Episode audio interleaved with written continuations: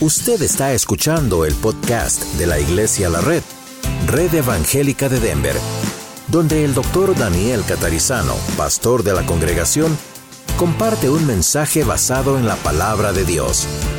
Ahora abra su corazón y permita que en los próximos minutos el Señor le hable y le bendiga.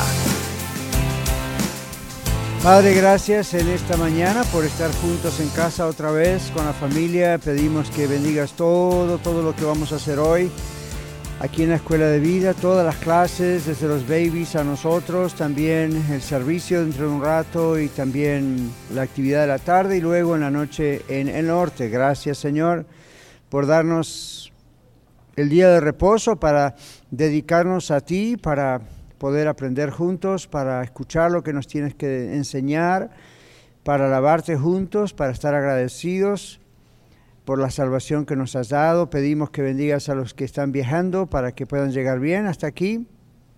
Y gracias Señor por tu palabra. En el nombre de Jesús oramos. Amén. Bueno, estamos todavía con nuestra serie. Pare, mire y escuche. Y hoy vamos a ver la segunda parte de Mire. Entonces, si todos tienen su hoja, fíjese que la introducción dice mire o mirar. Recuerdan, es estar atentos a la palabra de Dios. Lo que Dios dice es lo único que importa. Right? Entonces, la pregunta hoy es, ¿qué nos dice Dios mientras nos detenemos? Para, esto es un resumen de la semana pasada.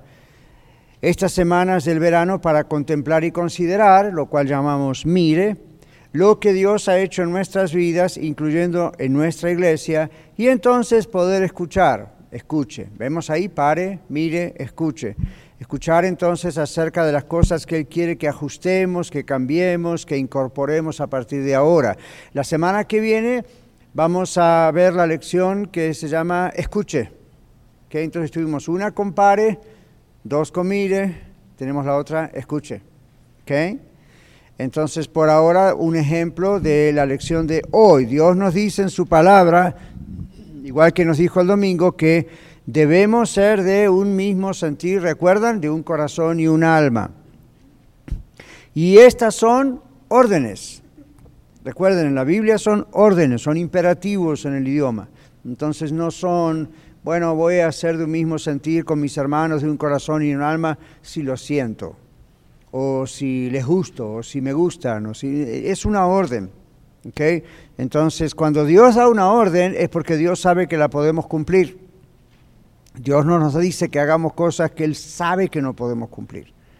Es como las tentaciones. Vieron que la Biblia dice que Dios sabe, permite tentaciones hasta donde nosotros sabe, Él sabe que podemos resistir.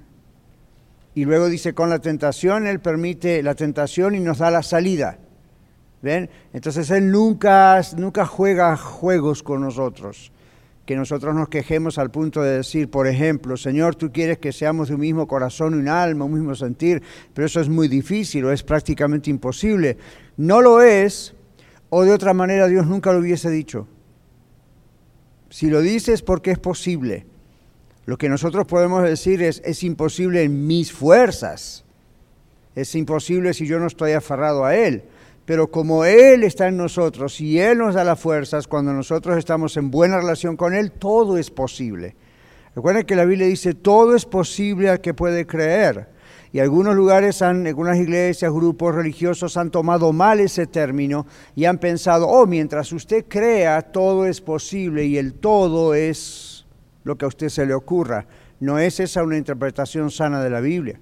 La interpretación sana de ese texto es todo lo que Dios quiere hacer, es posible para Él y todo lo que Dios quiere hacer en nuestra vida es posible porque Él está con nosotros y entonces es posible. Así que ser de un corazón y un mismo alma, a pesar de que somos de diferentes países, todos nosotros de diferentes culturas, y venimos de diferentes contextos religiosos, you catolicismo, pentecostalismo, cristianismo en general, you de todo ese tipo de cosas. Cuando Dios dice, tenemos que ser de un mismo sentir, ponernos, llegar al acuerdo, ser de un mismo sentir, corazón, alma. Dios lo dice, ¿por qué? ¿Porque es posible o es imposible?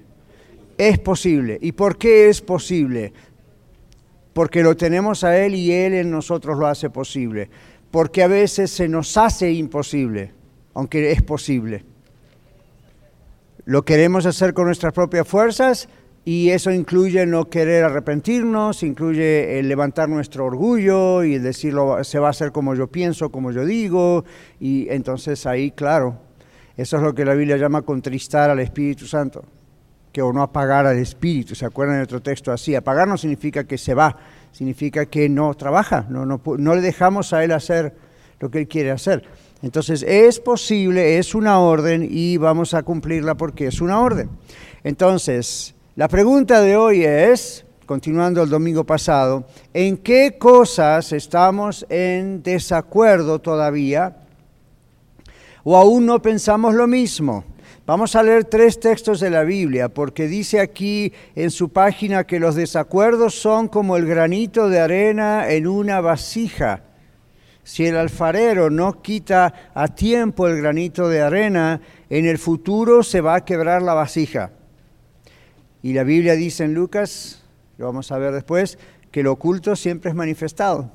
¿Tienen alguno de ustedes, aunque sea de decoración en casa, una, una taza, una vasija de cerámica, ¿verdad? Barro. Yo tengo una que traje un día de México, hace muchísimos años cuando se fundó México, y yo estaba por ahí, y entonces la compré y la traje, y la tengo ahí en la cocina arriba, en nuestra cocina, muy bonita.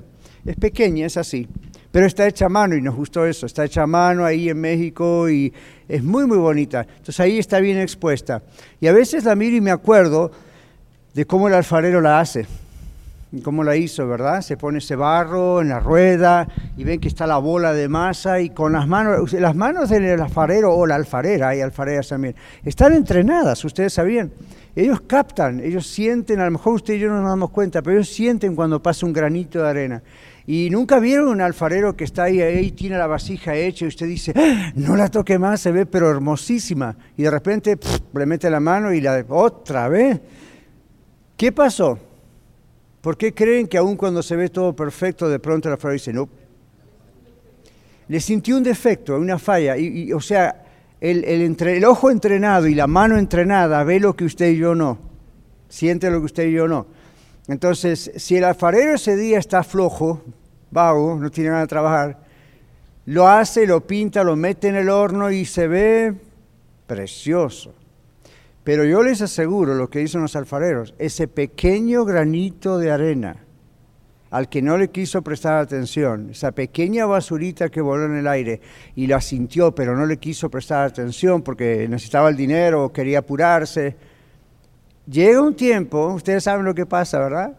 Que de ahí empieza una rajadura y ya no sirve. Por más que uno la emparche, algo, ya, ya hay que tirarla porque termina rompiéndose y si uno le llega a poner líquido adentro, peor. Bueno, yo observo esta vasija por años y años y está exactamente igual al día que la compré en México. Significa que es una buena vasija. Entonces, eso cuando era una bola de masa, varias veces tiene que haberle sacado el alfarero. Oh, voy a parar. Ahora, ese es el punto. Los desacuerdos que en las iglesias o como cristianos tenemos, si no los sacamos, aunque sean muy pequeñitos, podemos pensar que todo va bien en la iglesia, en nuestra vida, y en el futuro les aseguro que la pequeña cosita de pronto surge, si no ahora en el futuro, y rompe el asunto. Vamos a los textos. Romanos capítulo 12, 16, Proverbios 3, 7 y Filipenses 3, 16. Y Juan tiene su micrófono para Ricky. Romanos 12, 16. Unánimes entre vosotros, no altivos, sino asociándoos con los humildes. No seáis sabios en vuestra propia opinión. Wow, hay un montón de cosas en un solo texto, ¿se dieron cuenta? Ok, ¿qué tal si hacemos un sermón de eso? A ver. No tenemos tiempo, el sermón lleva muchas horas. Ok, 12, 16, otra vez dice entonces, unánimes. ¿Qué dijimos que significa unánimes todos estos domingos? Unos, juntos, ok, no es, bueno, estamos en desacuerdo, pero estamos pegados igual. Ah, ah. Estar juntos no significa estar unidos. ¿Se dan cuenta? Aquí podemos estar todos juntos, no significa que estamos todos unidos. El asunto es tenemos que estar todos unidos aun si no estamos juntos. Hoy a la tarde, hoy a la noche, no sé, nos vamos cada uno a su casa. ¿Estamos juntos? No. ¿Estamos unidos? Sí. ¿Ven? Para estar unidos no importa si no estamos juntos en el mismo lugar. Estamos unidos, aunque a lo mejor físicamente en el momento no estemos juntos. En cambio, para estar juntos no hace falta estar unidos. En el trabajo estamos juntos con nuestros compañeros y no significa que somos de un corazón y un alma con ellos. Entonces hay una diferencia entre estar muy grande, entre estar juntos y cantar juntos y adorar juntos y aprender juntos. Eso es muy lindo, no hay que dejar de congregarse, dice el libro de Hebreos, como algunos tienen por costumbre, pero juntos y unidos son dos cosas diferentes. Lo ideal es juntos y unidos, pero aún si no estamos juntos, podemos estar unidos es el mismo pensar, es el mismo sentir, es el mismo corazón, son las mismas ideas, vamos para el mismo lado, tenemos la misma visión, la misma misión, el mismo estilo de todo. Entonces, ¿qué pasa? Cuando alguien no puede estar de acuerdo en alguna de esas cosas, se autodescalifica o hay que descalificarlo porque es un granito de arena que aunque todo parezca bien, en el futuro ¡pup! salta y se hace una rajadura. Dios no quiere eso. Recuerdan los textos que hablamos el domingo pasado, donde el Señor Jesús dijo en su oración, Padre, que sean uno como tú y yo somos uno. ¿Ustedes se imaginan que el Padre, el Hijo y el Espíritu Santo, Dios, de repente tengan un desacuerdo? Si eso ocurriese, se acaba todo el universo así. ¡Pup! No es posible. Y usted dice, ah, me entró la duda, pastor, ¿será que alguna vez puede pasar? Ni le ponga dos minutos de pensamiento de su tiempo, porque eso es imposible de que ocurra. Si no, Dios no es Dios. ¿Ven? Es imposible. Entonces, ¿cómo puede ser que Dios esté diciendo, quiero que todos sean uno como nosotros, Dios somos uno? Y uno dice, ah, fácil para Dios porque no tiene pecado, pero nosotros, recuerden, si Dios dice y Dios da una orden, ¿se puede hacer o no? Sí, ¿Ok? Entonces, ¿qué dice Proverbios 3.7? Aquí lo tiene nuestra hermana Lorena. Proverbios 3.7. No seas, no seas sabio en tu propia opinión. Teme a Jehová y apártate del mal. Gracias. Ahora ven cómo el apóstol Pablo tomó de Proverbios. Romanos 12.16 y Proverbios 3.7 dicen lo mismo nada más resumido. Fíjense que en Romanos 2.16, cuando ustedes estudian la Biblia para ustedes mismos, o la quieren explicar a alguien, o tienen que dar una clase, o predicar en el futuro, si es, si lo que Dios quiere, esta es la forma de hacerlo. Ok, observen. Romanos 12, 16, unánimes entre vosotros no altivos, lo que le llaman Ricardo, si asociándonos con los humildes. Y observen la última frase, no seáis sabios en vuestra propia opinión. Y usted dice, eso me suena conocido. Va la referencia abajo en la Biblia, dice Proverbios 3.7. ¿Y qué dice Proverbios 3.7? No sean sabios en vuestra propia opinión. Eso garantiza que el apóstol Pablo, conociendo el libro de Proverbios, tomó del libro de Proverbios para decir esto. Como hoy día nosotros decimos, la Biblia dice tal cosa. Entonces, Pablo hizo lo mismo. A veces dice, la Biblia dice tal cosa, otras veces escribe lo que la Biblia dice. El Señor Jesús hacía eso. Cuando el Señor Jesús dice, oíste que fue dicho ojo por ojo, diente por diente, ¿dónde está eso? Está en el Antiguo Testamento, en una parte de la ley. ¿Ven? Jesús toma de lo anterior. Y entonces lo reinterpreta y dice, pero yo les digo, ahora cuidado, Él es el único que puede poner ese pero, yo les digo. Usted y yo no. Él sí, porque Él es Dios. Entonces Él dice, pero yo les digo cómo se interpreta esta ley cualquiera que en su mente pensara y dijere algo contra su hermano ya lo mató. Qué paralelo a lo del adulterio. Entonces, uh, you ahí está. Romanos 12, 16, Proverbios 3, 7 son lo que llamamos en eh, homilética textos paralelos. ¿Okay? ok, Filipenses 3, 16. Aquí la familia Cordero va a leer juntos a una voz. Filipenses, no, ahí está Irma. Prepárense para el otro. Los dos levantaron la mano al mismo tiempo. Pero en aquello a que hemos llegado, sigamos una misma regla, sintamos una misma cosa. Gracias, bienvenida desde México, Irma. Eh, Filipenses entonces dice, a lo que hemos llegado, ¿qué tenemos que hacer? Recuerde que son órdenes. A lo que hemos llegado, sigamos una misma regla, sintamos una misma cosa. Vamos a poner un ejemplo. Aquí en la red, Dios nos ha indicado, al menos hasta ahora, que nuestro estilo de alabanza y adoración debe ser como usted ve que lo hacemos ahí a la una de la tarde o en el norte, que es una copia. ¿Qué tal si de pronto usted dice o viene alguien en el futuro y dice, ah, a mí no me gusta eso, yo voy a tratar de imponer que se haga diferente? O por abajo voy a empezar a hablar con uno y con otro. Voy a ver si convenzo al pastor y vamos a hacerlo de otra manera. ¿Está pensando lo mismo? ¿Está en el mismo sentir? ¿Está pensando una misma cosa? No. Entonces, cuando ocurren cosas así, son cosas dignas de hablarse. No es que usted no puede hablarlo, aquí es un régimen autoritativo y se hace lo que el pastor catarizano dice y si no va a la guillotina. No, no, no es así. Uno va, lo conversa, uh, lo habla, pero nunca se hacen cosas por abajo, nunca se hacen cosas así tratando de instigar una situación, porque recuerden el granito de arena. ¿Okay? Entonces, dice la Biblia, es una orden, vamos a seguir esa línea. Siempre usted piense, hay razones por las cuales se hace así. Y usted dice, bueno, quizá no me dan todas las razones. Si yo me tengo que parar frente a la iglesia dándole razones por cada cinco simple. Por cada cosa simple y singular que tengo que hacer todos los días de la semana, los espero el sábado de las 8 de la mañana a las 8 de la noche y escuchen por 12 horas por qué hay detalles de cada cosa. ¿Se imagina? ¿Quién quiere hacer eso? Entonces usted dice, debo confiar con los ojos cerrados ciegamente en usted y en el liderazgo. No ciegamente, porque todo es claro y transparente, pero sepa esto, Todas las cosas se hacen en oración, todas tienen una base bíblica, todas tienen un sentido, algo está pasando, por eso se hace esto, algo tiene que hacerse, por eso se hace lo otro, ¿ven?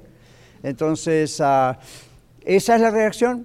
Si usted ve que yo he estado como usted, como miembro simplemente de una iglesia donde no era el pastor, y cuando había cosas que, ¿por qué será esto? Wow, no es que estaba en contra, simplemente decía, la verdad no comprendo, yo nunca vi esto en otra congregación, qué interesante, o no lo comprendo. ¿Qué es lo que hacía?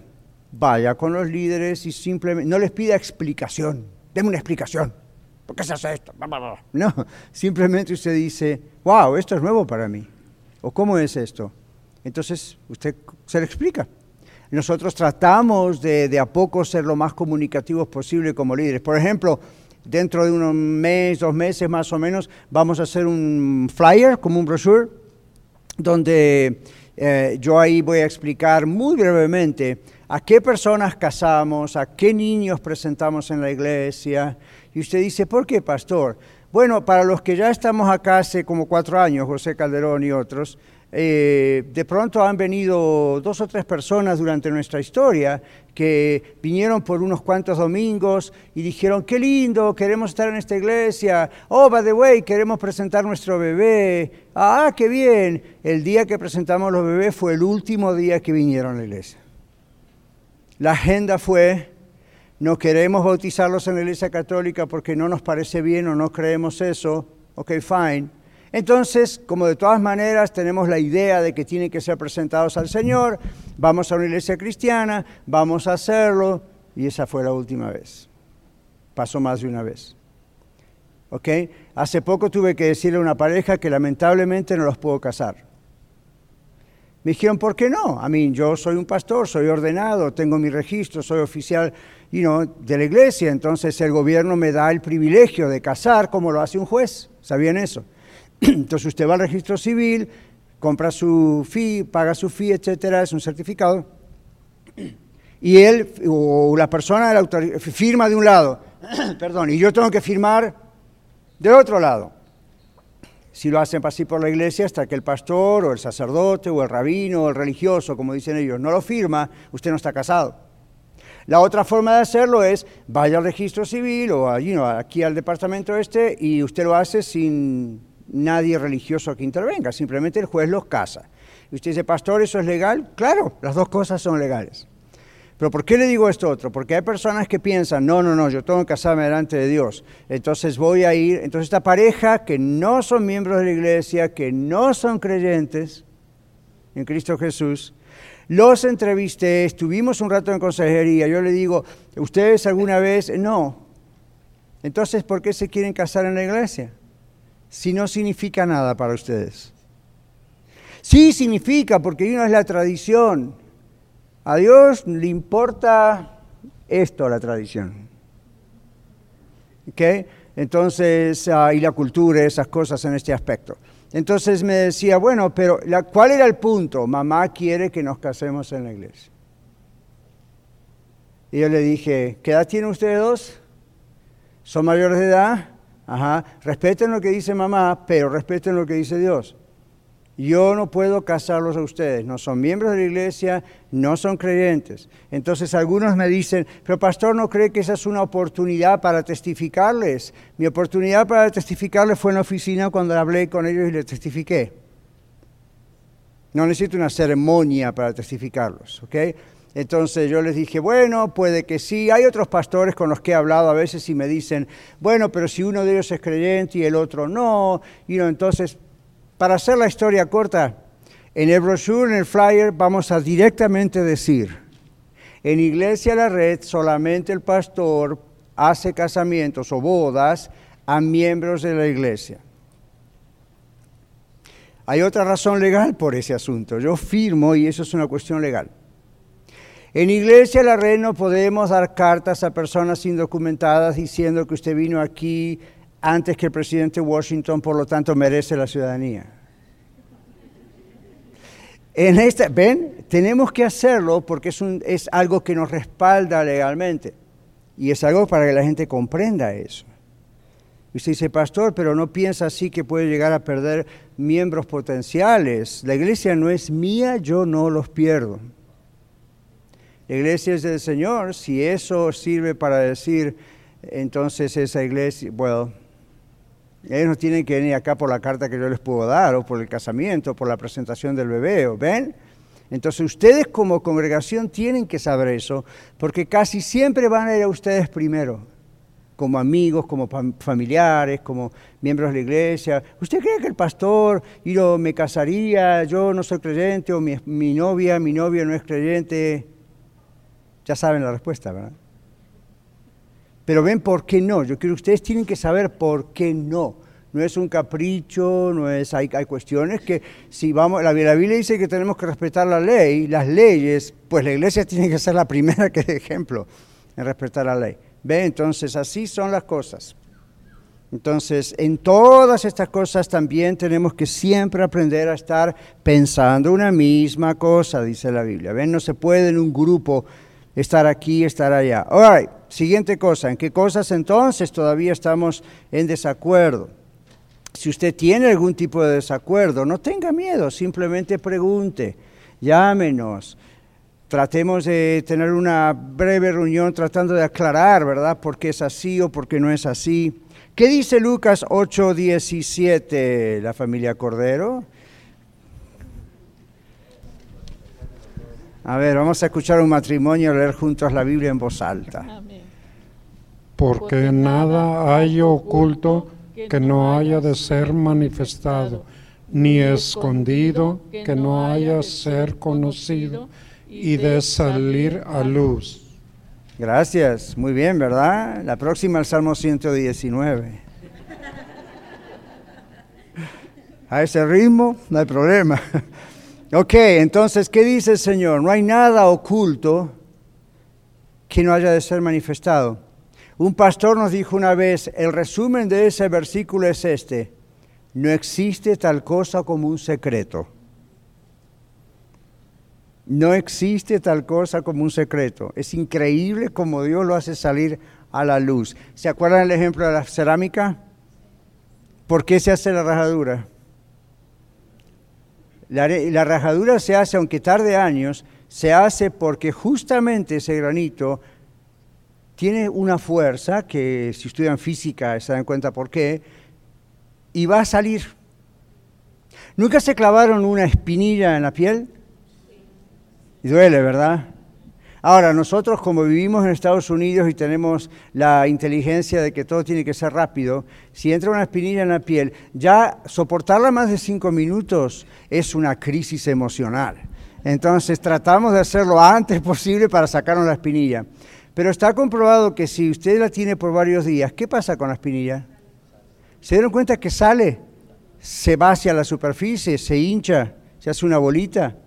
Ese es el sistema que Dios ha creado en el cuerpo para autodefenderse de esos objetos extraños. Entonces, ¿qué pasa? Lo oculto en algún momento va a salir. Ahora, claro, nadie quiere esperar hasta que haya una infección, por eso tratamos de actuar rápido. Pero ve, hasta el cuerpo está creado para decir, no, güey José, lo que está dentro va a salir. Les voy a decir algo un poco asqueroso, pero bueno.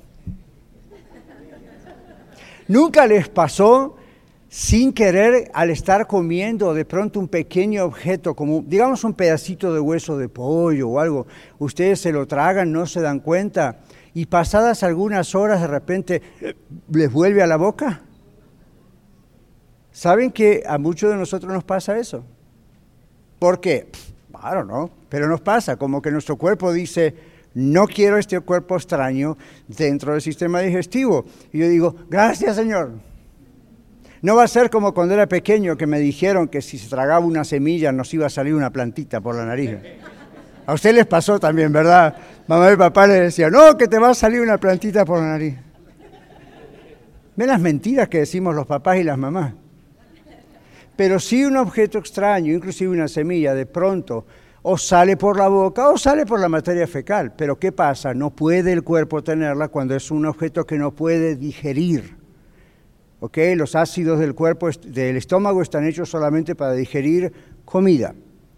Entonces, algo que se pueda disolver así. Cuando es un objeto extraño, a veces vuelve, como en un vómito, o vuelve en un eruto, o sencillamente se elimina, como decía el Señor, en la letrina, en el inodoro.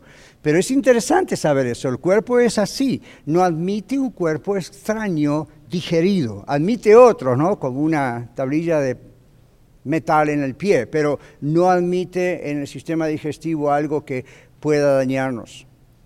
¿Ok? Entonces, y cuando no puede sacarlo, hace reacción. Se infecta, levanta fiebre y usted necesita una cirugía. Pero ve, el cuerpo dice, yo no quiero esto. Entonces nada hay oculto aún en nuestro cuerpo que en algún momento no salga a la luz. No hay tal cosa como un secreto. Si usted dice, yo estoy cometiendo ciertos pecados, pero pastor, yo no le hago daño a usted, a la iglesia, al mundo, al Señor ni a nadie. No hay tal cosa como un secreto. En algún momento sale a la luz. Y usted dice, ¿y cómo sale a la luz? Yo no necesito hacerle un test psicológico para ver si sale a la luz. Sale a la luz solo. En algún momento surge. ¿Ok? Y en consejería profesional nos damos cuenta que a veces se ven los síntomas de que algo está escondido a través de la reacción de la persona. Por ejemplo, si ustedes están mañana aconsejando a alguien y ustedes ven que la reacción es constantemente defensiva, esa persona está ocultando algo. La reacción defensiva es una reacción o de trauma y dolor o está ocultando algo. ¿Ven? Entonces, un una persona entrenada profesionalmente hace caso a lo que la persona le dice, pero hace más caso a lo que está abajo de la piel. Porque ese es el causante de la reacción. Entonces, no hay nada oculto que no haya de ser manifestado. En las iglesias pasa lo mismo. Uno puede mantener todo como que no pasó nada. En algún momento, aparece. Y generalmente cuando aparece es como con el cuerpo. Aparece fiebre, pus, sangre, infección. Capta la analogía, ¿verdad? ¿Qué sigue diciendo nuestra hoja? Para ser de un mismo sentir, debemos depurar. Todos conocemos esa palabra, ¿sí? Muy bien, debemos depurar las falsas enseñanzas aprendidas en contextos anteriores. ¿Cuáles pueden ser contextos anteriores? Doctrina falsa, religiones falsas donde estábamos antes, iglesias, que no quiere decir que todo era falso, pero de repente había costumbres, tradiciones, estilos, cosas falsas. Entonces, Parte del llamado que nosotros tenemos en Iglesia a la Red, ¿se acuerdan tres, cuatro domingos atrás cuando empezamos la serie Tito 1, 5? Yo les decía parte del trabajo que Dios nos comisionó a hacer, no como familia solamente, como iglesia, no solo el pastor, todos, era que, ¿cómo Esperanza? Corregir, depurar. Ahora, es difícil hacer eso porque la gente puede pensar, ¿quién piensa usted que es? ¿Quiénes piensan ustedes que son? Nadie simplemente una orden de Dios y tenemos que tratar de hacerlo. ¿Es el trabajo más ah, alegre y sencillo? No siempre, porque uno tiene que estar lidiando con depurar un montón de cosas, entonces, de uno mismo y de otros. Entonces, ser de un mismo sentir. Para ser del mismo sentir, ¿qué dice la página de la lección? Debemos depurar falsas enseñanzas aprendidas en contextos anteriores, pero además hay otra cosa que debemos hacer. ¿Qué dice la hoja? sanar el dolor de malas experiencias. ¿Quién de ustedes como yo alguna vez ha pasado una o más malas experiencias en alguna congregación? Bienvenidos al planeta Tierra. ¿Ven? Entonces, no existe. A mí, estamos estudiando las siete iglesias del Apocalipsis, ¿verdad? Hoy nos toca Pérgamo. Ni una de esas iglesias, aún Esmirna y, y, la, y Filadelfia, que eran de las siete, dos que Señor no estaba diciendo nada, boom, así en contra. Si lo examinamos bien, siempre hay algo que había que ajustar, aún con Esmirna el otro domingo, ¿recuerdan? Entonces no era un rebuke, no era una reprensión que el Señor les daba, pero sí cuidado con esto, entonces sí así. Entonces no hay iglesia perfecta, todos ustedes y yo vinimos de contextos culturales, religiosos, no denominacionales, denominacionales, Ah, de todo tipo, carismáticos, pentecostales o legalistas o ultra fundamentalistas conservadores a nivel religioso, político, cultural, ¿verdad que sí? Entonces, eso le pasa a cualquier ser humano, ya sea que se dé cuenta y lo pueda definir con las palabras que yo dije o no, nos ocurre a todos. Entonces, en la iglesia el trabajo es depurar esas falsas cosas y dejar solamente lo bueno y depurar lo que no es bueno. Entonces, y luego sanar el dolor de esas malas experiencias. Seguimos en la hoja, dice, debemos ser de un mismo sentir en qué áreas, en todo. Pero ahí mencionamos, doctrinalmente. La Biblia dice un Señor, una fe, un bautismo, un Dios y Padre que es sobre todos y en todo. Y la idea es, no podemos tener diferencias teológicas, no podemos tener diferencias doctrinales. ¿Se dan cuenta? Podemos tener pequeñas diferencias en algunas cosas que es permitido tal vez, pero son muy mínimas, muy pocas. Tenemos que aprender la palabra de Dios de tal manera que el Espíritu Santo nos muestre, nos revele lo mismo. ¿Okay? No le va a decir, como dijimos, a uno una cosa y a otro la otra. Entonces ahí no es el Señor el que está en esa cabeza. Muy bien, entonces debemos ser del mismo sentir Depurar falsas enseñanzas debemos ser del mismo sentir, doctrinal o teológicamente. ¿Qué más? Eclesiológicamente, una palabra para enseñarle a sus bebés de dos años. Bien larga, eclesiológicamente. ¿De dónde viene esa palabra? Viene de la palabra eclesia. Eclesia es nuestra palabra traducida como iglesia. ¿okay? Por eso usted encuentra términos como algo eclesiológico, algo eclesiástico, música eclesiástica. ¿Qué significa eso? Música de iglesia, música que usualmente, himnos, cantos de iglesia. ¿Ven? Entonces, eclesiología tiene que ver con todo lo referente al trabajo, al ministerio, al servicio, a la obra de una iglesia local y de las iglesias en general. Entonces, ¿qué significa ser de un mismo sentir eclesiológicamente? Esa es la parte donde tocamos ya no la doctrina y la teología, sino cómo se practica esa doctrina y esa teología. Ven cómo son los servicios, por qué se hacen como se hacen los servicios de alabanza y oración, por qué el pastor predica como predica, por qué se recogen diezmos y ofrendas, por qué se ayuda a los necesitados, por qué, por qué, por qué. Ahora, eso usted y yo tenemos que aprenderlo y en la iglesia tratamos ven de enseñarlo. ¿Por qué? Porque si no uno es por mera tradición que hace las cosas y nunca, nunca se preguntó por qué. ¿Ven? Hay gente que no sabe por qué nos reunimos los días domingos. ¿Por qué nos reunimos los días domingos? Celebramos la resurrección del Señor Jesucristo cada domingo porque el Señor Jesucristo resucitó el primer día de la semana o es el primer día de la semana. ¿Ven? Esas son las razones. Siendo que es el primer día de la semana, ¿qué connotación tiene lo de primero? ¿Cómo, Harold?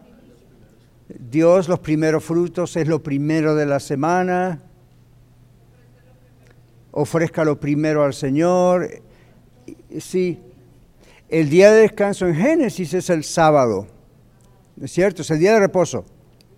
Y los judíos se reunían siempre el día de reposo y lo siguen haciendo, que es el día sábado, que en realidad está entre el viernes y el sábado para nosotros en el calendario, sábado. Cuando los, después de la resurrección, después de Pentecostés, cuando comienza la iglesia cristiana, los cristianos siguieron reuniéndose los sábados, porque eran judíos al principio todos los cristianos, hasta que el mundo, hasta que el mundo gentil empezó a conocer a Cristo a través de Pablo, Pedro. Los judíos eran, los cristianos eran judíos, convertidos al Señor Jesucristo. Entonces no habían renunciado a su judaísmo en torno de su nacionalidad o religión, ahora eran judíos cristianos. Entonces los días sábados respetaban su día de reposo y ahora agregaban el día domingo para reunirse como iglesia, siendo lo que se llamó el Día del Señor. Saben que de lo del Día del Señor en la historia surgió el AD o el AD o el después de Cristo en las fechas. Vieron que en inglés, en español cuando decimos AC o DC, antes de Cristo o después de Cristo. En inglés, en vez de decir después de Cristo, decimos AD. ¿Qué significa AD? After nothing. AD significa, es, AD viene del latín, anno dominis. Anno domini significa el año de nuestro Señor. ¿Y cuándo comenzó eso? El día de la resurrección. ¿Ven? Entonces, el calendario nuestro está dividido entre before Christ o antes de Cristo, después de Cristo. Por supuesto, ahora el liberalismo dice no, porque eso ofende a los musulmanes, o a los budistas, o a los hindúes, o a los ateos. Entonces, ahora no están diciendo después de Cristo, sino que dicen que después de la era común. Y uno dice, llámele después de cuando cayó el árbol en Chihuahua, pero el evento no cambia. ¿Verdad? El evento no cambia. Es como si usted dice, soy varón, pero me voy a hacer una operación y quiero ser mujer. Haga lo que quiera, pero no puede dejar de ser varón. Los cromosomas le van a decir que por más que por afuera usted quite y ponga lo que quiera, los cromosomas le dicen que usted es varón. No son los mismos cromosomas que tiene la mujer. Entonces ve la, tontería, casi digo otra palabra, la tontería de los seres humanos de decir, no vayamos a decir después de Cristo porque eso ofende a estos y los otros. O que, a mí, ofenda o no ofenda, el calendario está hecho así. ¿Ven? Y está hecho así porque está hecho a partir de ese evento. ¿Ok? Entonces el día de reposo sí es el día sábado, el día de reposo, vamos a decir a nivel espiritual, como dice el libro de Hebreos, entraron en el reposo de Dios y uno celebra la resurrección de Cristo que nos dio la reconciliación, el reposo con Dios.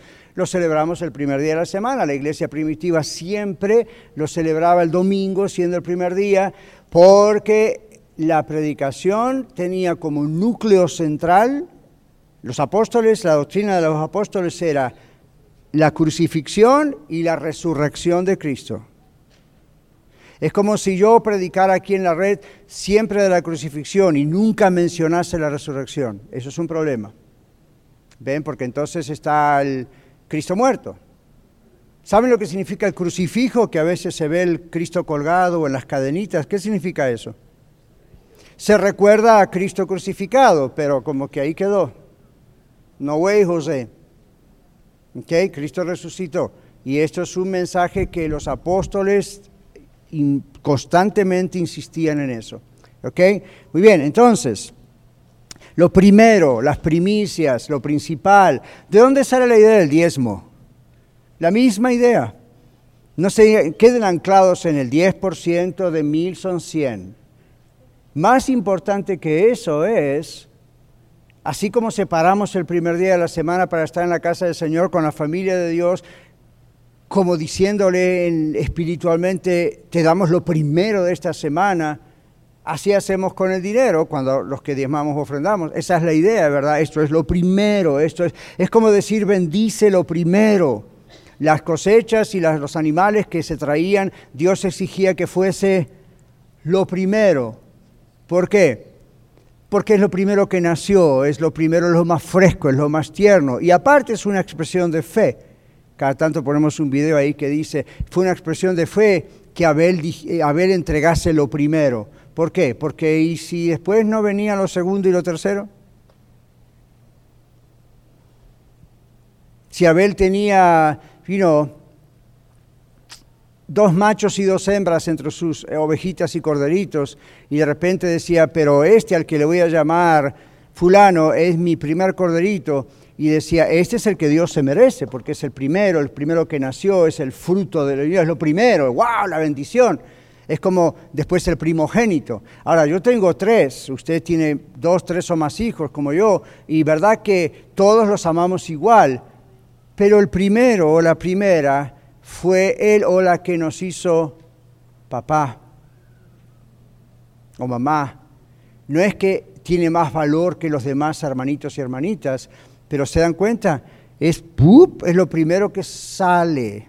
Una mujer, ustedes damas aquí, saben que como la Biblia dice, se abre la matriz por primera vez. Es un privilegio. Es la prueba de que esta mujer puede ser mamá. Dios le ha dado ese privilegio. Entonces, en la Biblia, siempre que se habla de lo primero, las primicias o el diezmo o el, primer día de la semana, siempre tiene esa connotación espiritual. Dios merece lo mejor de mí. ¿Ven? Por eso aquella persona que nos trajo un tomate en la iglesia, no aquí en la red, no estamos hablando hace 40 años, en una iglesia muy pobre, y ella, su esposo trabajaba y ganaba muy poquito, ella no trabajaba, estaba en su casa, ama de casa, tenía bebitos. Y vino un día con un tomate a la iglesia, en la mano.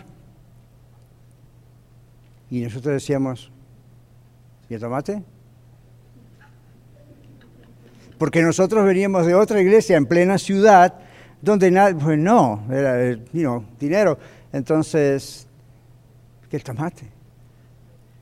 Y mi papá se ríe, mi mamá, porque estábamos ahí presentes juntos, ¿no? Años setenta y pico, mire qué viejo soy. Pero ahí estaba. Y Ramona, se llamaba ella, nos trajo el tomate. Y dijimos, Ramona, ¿y el tomate? Y dijo, yo no trabajo, mi esposo trabaja, ella gana muy poco, somos nuevos cristianos. A veces los nuevos cristianos agarran la onda más rápido que nosotros, ¿no? Y acá está el tomate. ¿Y qué significa, Ramona? Bueno, yo en la Biblia leí, estábamos ahí diciéndonos en la Biblia, la gente, cuando salía una cosecha o un animalito, sí, lo primero se lo daban a Dios, lo llevaban al sacerdote, al tabernáculo o al templo.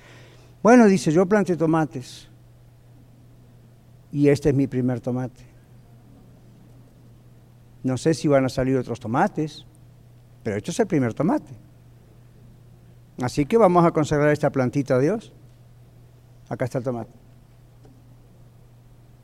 Y usted dice, ¿qué hicieron con el tomate? No importa. El asunto fue el tomate. ¿Qué? Estaba rico. En el Antiguo Testamento se llevaba a los levitas justamente fruto de... ¿Usted cree que en el Antiguo Testamento los levitas decían Visa o Mastercard? No, simplemente decían, ok, eran labradores, eran agricultores, ¿verdad? Eran ganaderos, las damas no trabajaban, por lo tanto las damas hacían, cocían tortas. ¿Se acuerdan del profeta Elías? ¿Se acuerdan? Cose para ti una torta. ¿Por qué? Porque eso era lo que las damas hacían. Hoy diríamos hacían el pan, hacían la tortilla. Entonces, ¿qué hacían las damas? Iban y hacían una y la primera la llevaban al templo o al tabernáculo, ¿verdad? En la carpa esa. Porque, ¿cuál es la idea? Señor, tú me has dado la vida, tú me has dado el existir, tú me has dado la salvación, tú me has... Aún en la antigüedad, ¿verdad? Se pensaba en esos términos porque se enseñaba eso. Entonces, ¿qué hacían? Decían, de lo que me das, de mi ser, mi tiempo, lo primero va a ser para ti, mis talentos, lo primero es para ti.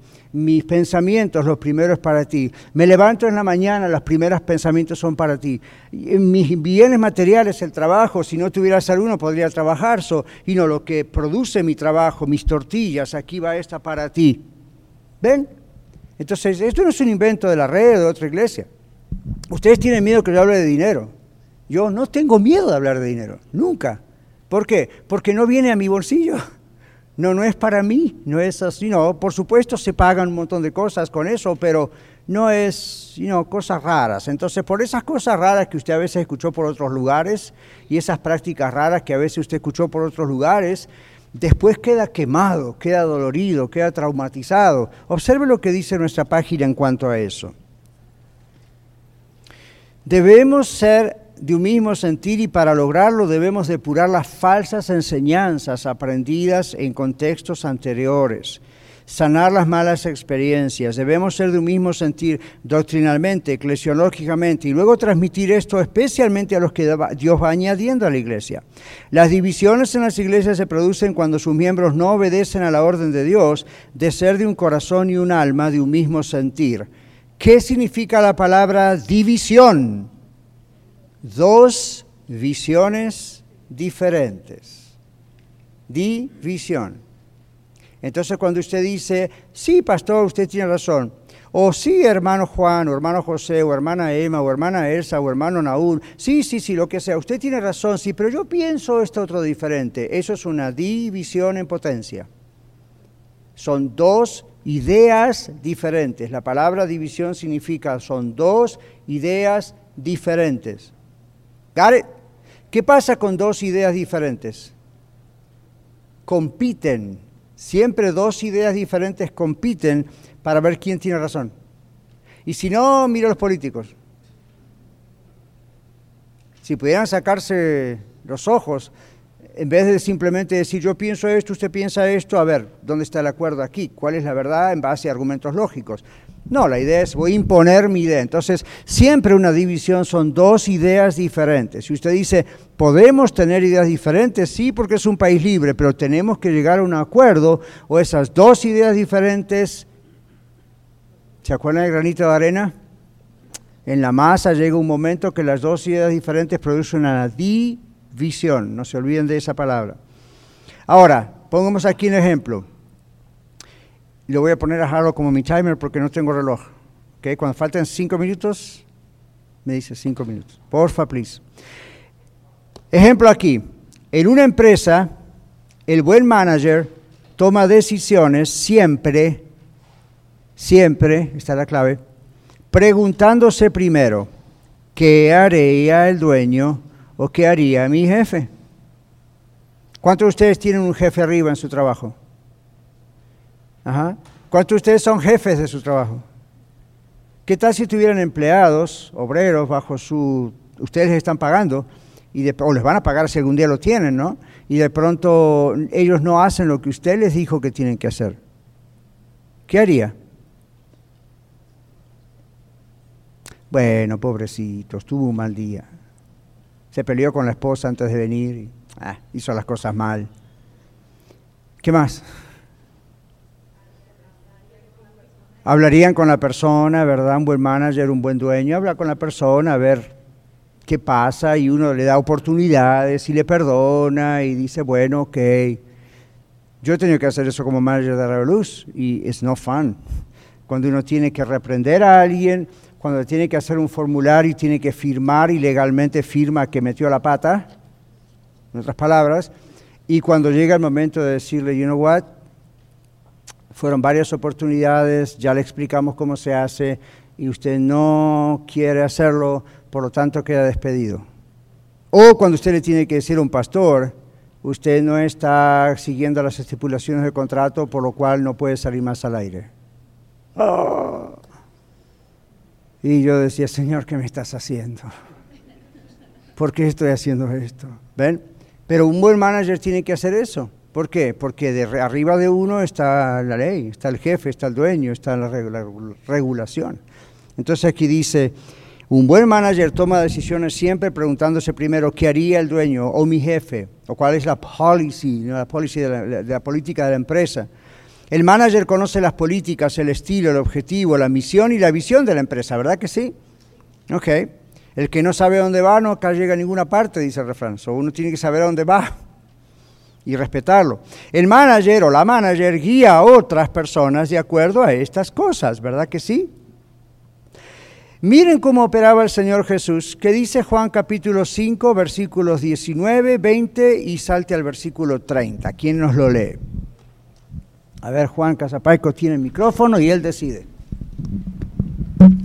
Respondió entonces Jesús y le dijo, de cierto, de cierto os digo, no puede ser, no puede el Hijo hacer nada por sí mismo, sino lo que ve hacer el Padre, porque todo lo que el Padre hace, también lo hace el Hijo igualmente, porque el Padre ama al Hijo y le muestra todas las cosas que él hace, y mayores obras que le que éstas le mostrará, de modo que vosotros os maravilléis. No puedo yo hacer nada por mí mismo, por mí mismo según oigo, así juzgo, y mi juicio es justo, porque no busco mi voluntad, sino la voluntad del que me envió, la del Padre. Gracias, Rogelio. ¿Lo ven? Ustedes dicen, bueno, Jesús no era manager de ninguna empresa. No, pero recuerden lo que dice el apóstol Pablo en Filipenses 2 siendo Jesús en forma de Dios, siendo Dios, no estimó el ser igual a Dios como cosa que aferrarse, sino que se despojó a sí mismo. Recuerden, cuando estudiamos Filipenses no significa que soltó su deidad, su naturaleza como Dios, sino que vino a la tierra a ser como uno de nosotros y Él nos dice, estando Él en la tierra, como el Mesías, el Cristo, Él no hacía nada que no viera ser al Padre. En otras palabras, todo lo que el Señor Jesucristo hacía en la tierra era bajo las órdenes de papá. Y así trabaja un buen manager. Entonces cuando los doce discípulos, los doce apóstoles metían la pata, y que varias veces, el Señor Jesús los ponía en regla, y si usted se da cuenta, cuando el Señor Jesús los ponía en regla, siempre el Señor Jesús se aferraba de lo que él había recibido como órdenes. Por ejemplo, una vez dos de los apóstoles les dicen, Señor, cuando vengas en tu reino, permite que uno de nosotros se siente a tu derecha y el otro se siente a tu izquierda. ¿Se acuerdan de ese relato? ¿Qué cara diríamos nosotros? ¿Cómo le va a decir eso al Señor? Ellos se lo dijeron. Y el Señor, ¿qué le respondió? Cuando usted observa la respuesta del Señor, llega un momento que el Señor dice, no me es dado a mí, ni es dado a ustedes, es en su sola potestad el Padre, ¿ven? Entonces, en una empresa pasa eso, en una iglesia pasa eso. Entonces, aquí qué dice, en la iglesia Dios pone el mismo sentir en todos. Si después uno y otro no, eh, no somos del mismo sentir, es nuestro problema. Dios no pone diferentes sentires. ¿Ok? Entonces, Dios pone el mismo sentir en todos. Si hay otro sentir, no es de Dios. No hay discusión sobre eso. Cada uno de nosotros tiene una personalidad diferente, pero cuando somos de un corazón y un alma, somos de un mismo sentir. Observe esto. No traemos cosas viejas complejos viejos. ¿Me sigue? No traemos cosas viejas, no traemos complejos viejos, es decir, los traemos, pero hay que soltarlos, ¿no? Entonces, no traemos cosas viejas, no traemos complejos viejos o traumas viejos y conflictos no resueltos. ¿Ven? Muchos de ustedes han dicho que aquí en la iglesia ha sido no solamente aprendizaje, sino sanidad en muchos aspectos. ¿Y está bien? Eso es lo que tiene que ser.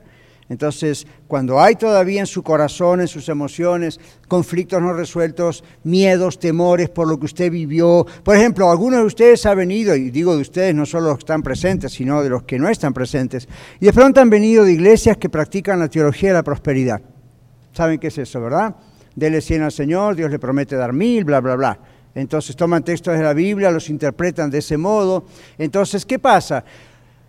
Usted se hartó de todo eso, le robaron, le abusaron. Entonces usted viene a otra iglesia y dice, ah, bueno, iglesia de la red sana, el pastor no cree en la teología de la prosperidad, todo está muy bonito, todo está mejor. Entonces se puede ir al otro extremo. Antes me pedían como quien le saca leche a la vaca. Ahora acá no me piden, o nunca lo hacen así, o lo hacen de vez en cuando y no es para pedirme, sino para predicar bíblicamente lo que significa debemos ofrenda, entonces no voy a dar nada. O voy a dar poquito. O lo voy a dar así en secreto, porque entonces se va de un extremo al otro. ¿Ven? Se va, imagínese usted tiene un hijo, sale enfermito y usted dice, nunca más voy a tener un hijo. Es natural que tenga un poco el temor cuando la, la esposa queda embarazada otra vez, y sí, es natural, porque uno dice, uy, a ver si no me ocurre de nuevo. Pero usted pararía la posibilidad de continuar teniendo una familia si el Señor quiere, porque se asustó mucho por la primera experiencia. Si fuese así, estaríamos todos divorciados. ¿Quién no ha tenido malas experiencias en el matrimonio? Unos de una manera, otros de otra manera, otros de otra manera, pero ¿verdad? Uno no tira la toalla rápido. ¿Quién acaso no hubiese dejado de trabajar ya, porque el trabajo cansa, el trabajo agota, el trabajo no siempre es bien remunerado, bien pagado, el trabajo hay conflictos, uno no hace eso. Entonces, you aquí esta es la idea. Uno dice, traemos conflictos, traemos traumas, traemos problemas, traemos confusión. Este tiene que ser un lugar de corrección, de sanidad y cuando tenemos cosas diferentes tenemos que resolverlas. Tenemos cuatro minutos, gracias. Así que entonces dice aquí, algo muy delicado. En la iglesia Dios pone el mismo sentir. Si hay otro sentir, no es de Dios, etcétera, tenemos que resolver lo que no está resuelto. Luego dice, imitamos la forma de ser de nuestros líderes e imitamos la fe de nuestros pastores, aunque sean imperfectos. Su pastor no, por supuesto, pero los pastores imperfectos, porque Dios los ungió para guiarnos. ¿Qué dice Hebreos 13, 7? ¿A dónde sale corriendo Juan? Y el otro texto va a ser 1 Corintios 11.1. Aquí, ok, uno y el otro, a ver, Jesús. Acordados de vuestros pastores que, que os hablaron la palabra de Dios, considerar cuál haya sido el resultado de su conducta e imitad su fe. All Ben no dice, el pastor es perfecto, imítenlo porque hagan todo, hablen como él, caminen como él, piensen como él, pero dice, consideren la fe, la conducta. Y aquí no es otra vez como tantas veces tengo que aclarar, el pastor tuvo fe y se compró un carro nuevo. Gloria a Dios, y todavía no me compré carro nuevo. Pero ven, esa es la idea. No, no, esa no es la fe la que habla, sino el caminar con Cristo, la fe, lo que profesa. Y luego dice entonces, imiten eso. Los pastores no estamos puestos nomás para predicar los domingos. ¿Okay? Para mí es una terrible responsabilidad. Por eso en 1 Timoteo dice, todo aquel que anhela obispado o pastorado o liderazgo de este tipo, buena obra desea, pero, y ahí empieza la lista. Es necesario que ta, ta, ta, ta, ta, ta, ta, ta, ta, ¿ven?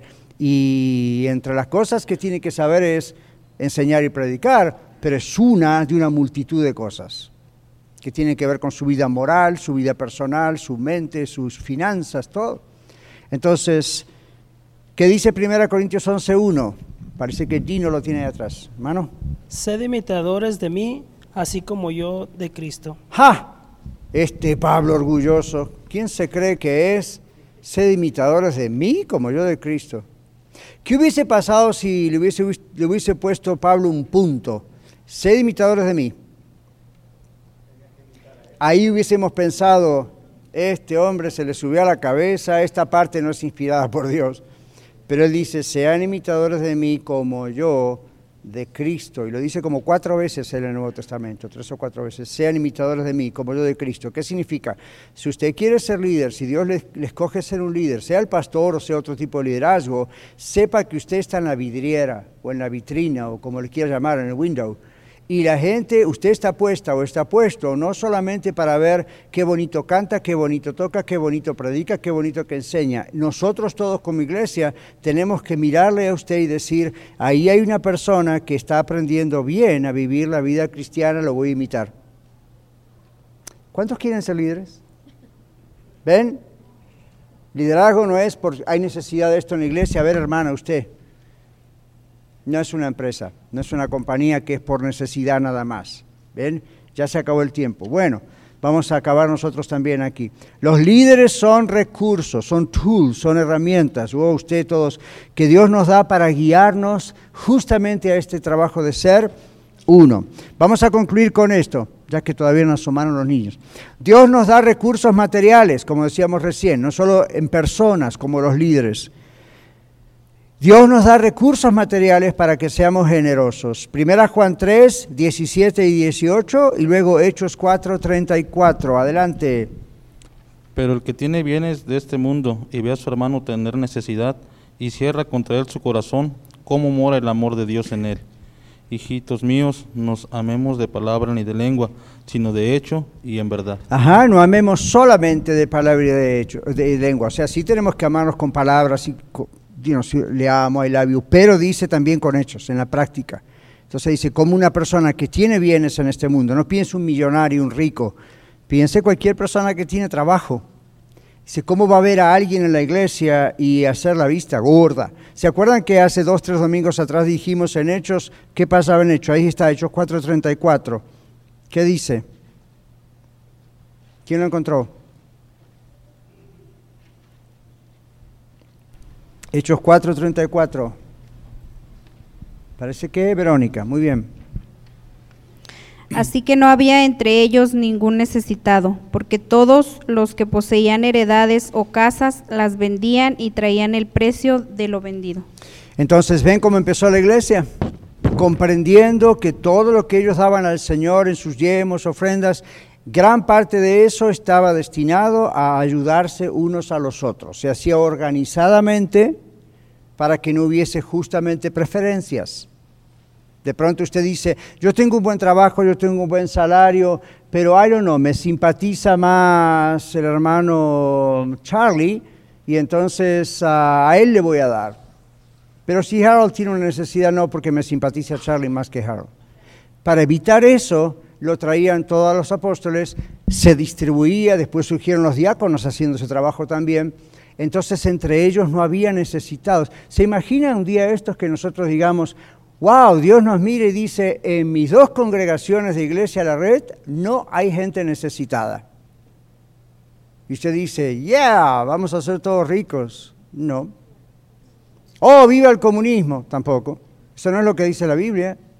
Lo que la Biblia dice es cada uno de acuerdo a la necesidad y todo, pero la iglesia no puede soportar saber que alguien no puede comer, no tiene dónde vivir, no tiene trabajo, tiene una enfermedad y nadie hace nada. Vamos a orar por usted, hermano.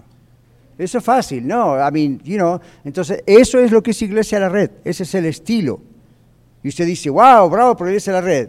¿Qué tan bravo? Estamos tratando de hacer lo que la Biblia dice, no lo inventó nadie. All right? Entonces, muy bien, yo sé que nos estamos robando tiempo, pero esto hay que terminarlo. Dice aquí, somos dadores alegres. ¿Se acuerdan? Siempre ponemos el texto del dador alegre en el, en el templo. Somos dadores alegres porque nuestro Dios lo es. Dios nos dio a su Hijo sufriendo, pero nos dio con alegría a su Hijo. Dios ama al dador alegre porque la persona que es alegre, que da con alegría, y no es un estado mental la alegría ¿no? sino que da, como dijimos antes, lo de las primicias, esa persona imita y obedece a Dios. Dios dio a su único Hijo, no tenía dos o tres y eligió a Jesús, dio a su único. ¿Ven? Entonces Dios mismo nos demuestra eso. Dice Dios ama al dador alegre porque la persona imita y obedece a Dios. Nosotros no le robamos a Dios. Todo le pertenece a Dios, incluyendo nuestro cuerpo, nuestras vidas, y puede seguir nuestro matrimonio, nuestra finanza, nuestros hijos, nuestra casa. Por amor, Dios puede llegar a quitarnos algo que creemos que es nuestro, y Él lo hace para que no le robemos. Esa es una forma en la cual Dios nos libra del mal. Mateo 6:13. ¿Cuántos de ustedes conocen el Nuevo Bueno, lo conocemos de memoria, ¿verdad? ¿Cuántos de ustedes conocen el Padre Nuestro, la oración modelo? ¿Verdad? Y hay una parte donde dice al final, el Señor nos enseña, oremos, no nos, no nos dejes caer en tentación, no nos metas en tentación, más líbranos del mal. En griego es el malo maligno de Satanás. Y uno dice, ya Señor, líbrame del mal. Que no me atropelle un carro esta gente loca que no conoce la luz roja en Colorado. Señor, que si uno anda todo con la marihuana encima, que me vea en el tráfico. Señor, que no me enferme. Bendice a mis hijitos. Señor, que Satanás no los ataque. Ya, todo eso es líbranos del mal. Pero sepa que a veces Dios, para librarle del mal, le necesita quitar de esta tierra y llevárselo a usted con él antes de que usted siga pecando y se siga hundiendo cada vez más. ¡Ah! Todavía respiro. Y usted dice, pastor, ¿cómo sabe eso? Bueno, 1 Corintios 11. Hoy vamos a tomar la cena del Señor, la Santa Cena. Y en 1 Corintios 11 hay una parte donde dice, algunos de ustedes, por tomar la cena indignamente, algunos de ustedes durmieron o algunos ya duermen. Duermen es un término muy gentil en el Nuevo Testamento para decir mueren. Y yo les dije que curiosamente se usa para la muerte de creyentes, no necesariamente para la muerte de inconversos todo el tiempo.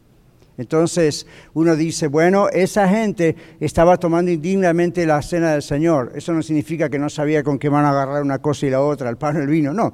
Significa que vivían la vida loca, como decía un amigo de ustedes por ahí cantante, y entonces uh, decía, no importa, yo soy igual, yo creo en Dios. Y el Señor dijo, no, José. ¿Okay? Entonces, estamos agradecidos con Dios por salvarnos y, darnos generosa, y damos generosamente, con alegría, para que otros también le conozcan y sean salvos. Queremos ah, ser usados por Dios como colaboradores de Dios, dijo, dijo Pablo, ¿verdad? No buscamos enriquecernos, tenga cuidado. Aquí si usted piensa, no, no, no, yo voy a ser rico al pastor, todavía no lo logró, le aseguro. Ni lo va a lograr porque no es mi meta. ¿Ok? Entonces, ¿De acuerdo? Entonces, observe que estamos rentando este lugar, observe que estamos rentando la Renorte, observe que no hemos hecho un plan para edificar. Y usted dice, pastor, ¿no le gustaría que tengamos nuestro propio edificio? sí, no, no me importa mucho. Sí, porque uno tiene más libertad de hacer muchas más cosas, you know, cuando quiere, donde quiere, como quiere.